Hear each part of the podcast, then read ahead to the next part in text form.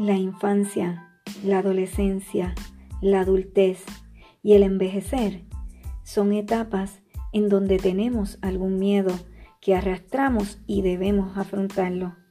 Cada semana en Domina tus miedos, yo hablaré con ustedes de mis experiencias vividas y de otras personas. En Domina tus miedos, lograrás superar situaciones y círculos que todavía están inconclusos.